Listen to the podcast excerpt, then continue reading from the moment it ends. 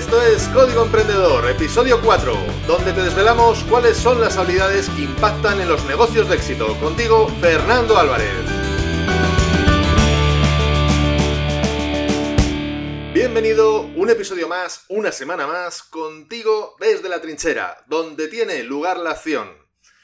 ¿Tienes una idea de cuántas decisiones tomas al día? Piensa un número, tal vez 10, 100, 500. Según un estudio, eh, tomamos una media de 35.000 decisiones al día.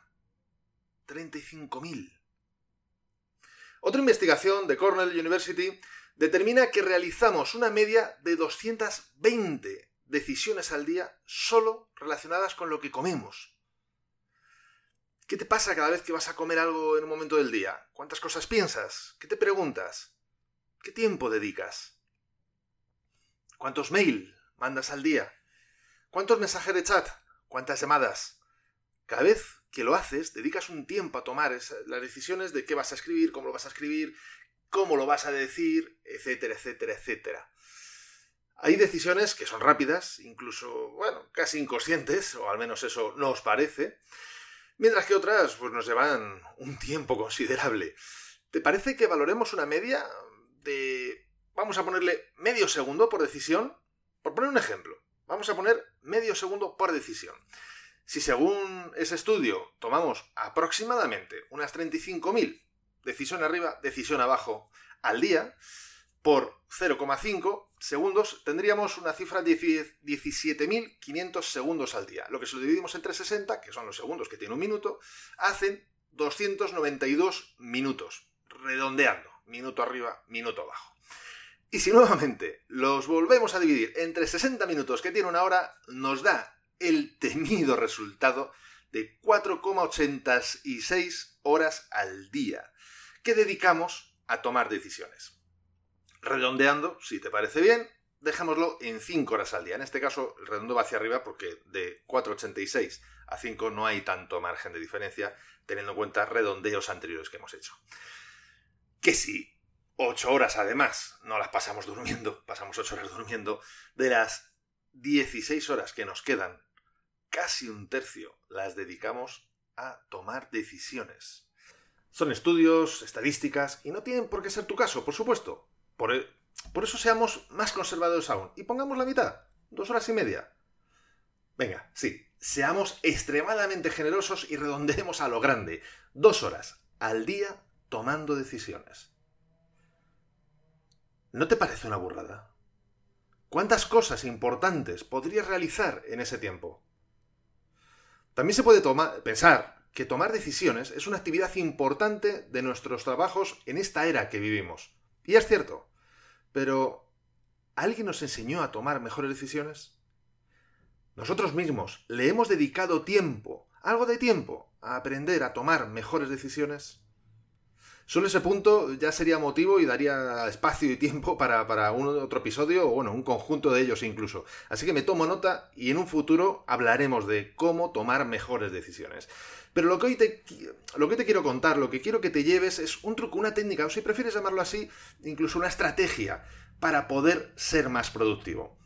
Y es cómo desarrollar un método que te ayude a tener que tomar menos decisiones y de este modo disponer de más tiempo y energía para hacer lo que realmente es importante para ti.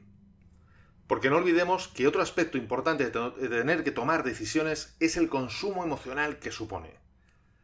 Muchas veces, cuando tomamos decisiones, nos planteamos alternativas, sopesamos consecuencias, algunas nos hacen sentir mejor, otras peor. En ocasiones tenemos incertidumbre sobre qué opción es la mejor.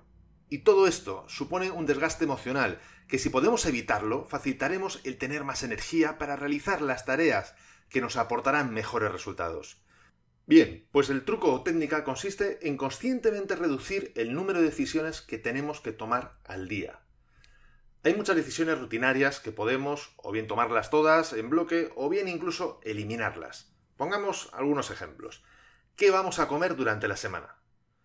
Digamos, lo que viene siendo nuestro menú. Podemos tomar la decisión durante el domingo y ya no volver a preocuparnos de este, de este tema durante ninguno de esos días o, alternativa, podemos cada vez que vamos a comer tener que plantearnos, bueno, pues yo hoy qué como, hoy qué me apetece, qué no me apetece, cómo me siento, cómo no me siento, etcétera, etcétera, etcétera, con lo que eso conlleva. Otro ejemplo, ¿qué camino vamos a elegir para ir al trabajo?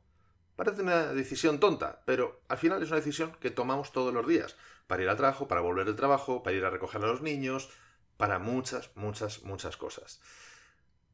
¿Cuál es el día y hora que elegimos para ordenar nuestra mesa de trabajo? Habrá muchas veces que tengamos la mesa desordenada y que pensemos, bueno, pues habría que ponerse a ordenarla. Venga, pues a ver si me pongo el jueves o mejor el... ¿Por qué no eliges un día y una hora a la semana y procuras todas las semanas, salvo que por algún motivo no puedas, ese mismo momento elegido por ti, hacer esa tarea? De forma que sea algo más rutinario y que no tengas que pararte ni a pensar ni a tomar decisiones al respecto. ¿Qué ropa nos vamos a poner cada día? Y en esto vamos a bajar un poco más al detalle. Y además, te recuerdo que este y muchos otros trucos te los cuento en el ebook Multiplica por ciento resultados, del que ya hablamos en el episodio anterior. Si no lo has escuchado, te recomiendo que lo hagas. En él te hablo de 10 acciones que puedes realizar para multiplicar los resultados que obtienes en tu trabajo.